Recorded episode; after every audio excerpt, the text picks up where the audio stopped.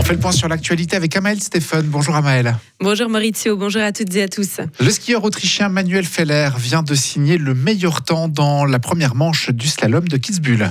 Trois Suisses peuvent se lorgner le podium. Loïc Meillard, Ramon Senhauser et Daniel Yule qui occupent pour l'instant la 5, 6 et 7e place.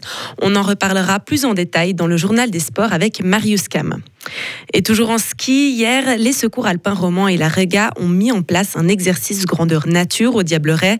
En cas d'avalanche, chaque minute compte car les chances de survie des victimes ensevelies diminuent drastiquement après 15 minutes, d'où l'importance d'une chaîne de secours bien rodée et c'est là que la collaboration entre la Rega et les secours alpins romans est essentielle.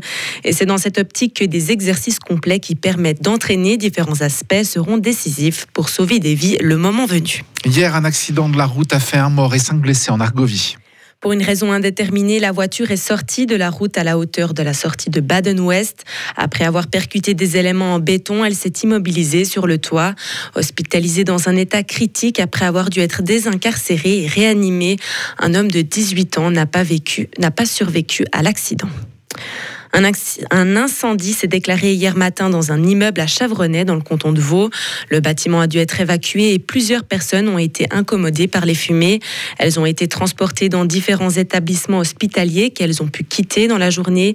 Seul le locataire de l'appartement dans lequel le sinistre s'est déclaré est encore hospitalisé, mais sa vie n'est pas en danger.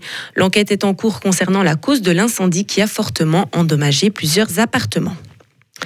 Guy Parmelin veut lutter contre la pénurie de logements. Le ministre de l'économie estime le besoin de nouveaux logements à 50 000 par année et il veut agir.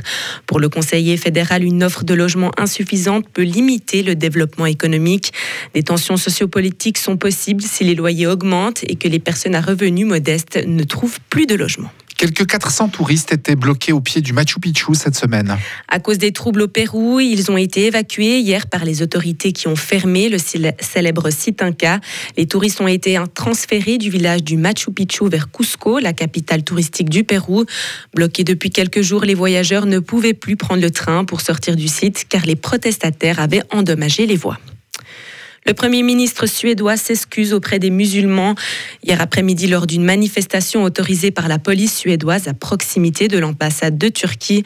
L'extrémiste de droite Rasmus Paludan a brûlé un exemplaire du Coran, un acte visant à dénoncer les négociations suédoises avec Ankara sur l'OTAN, un incident que la Turquie n'a pas hésité de dénoncer comme crime de haine manifeste et qui a donc annulé la visite d'un ministre suédois prévue la semaine prochaine. Et enfin, triste bilan pour la Chine qui enregistre près de 13 000 décès liés au Covid cette semaine.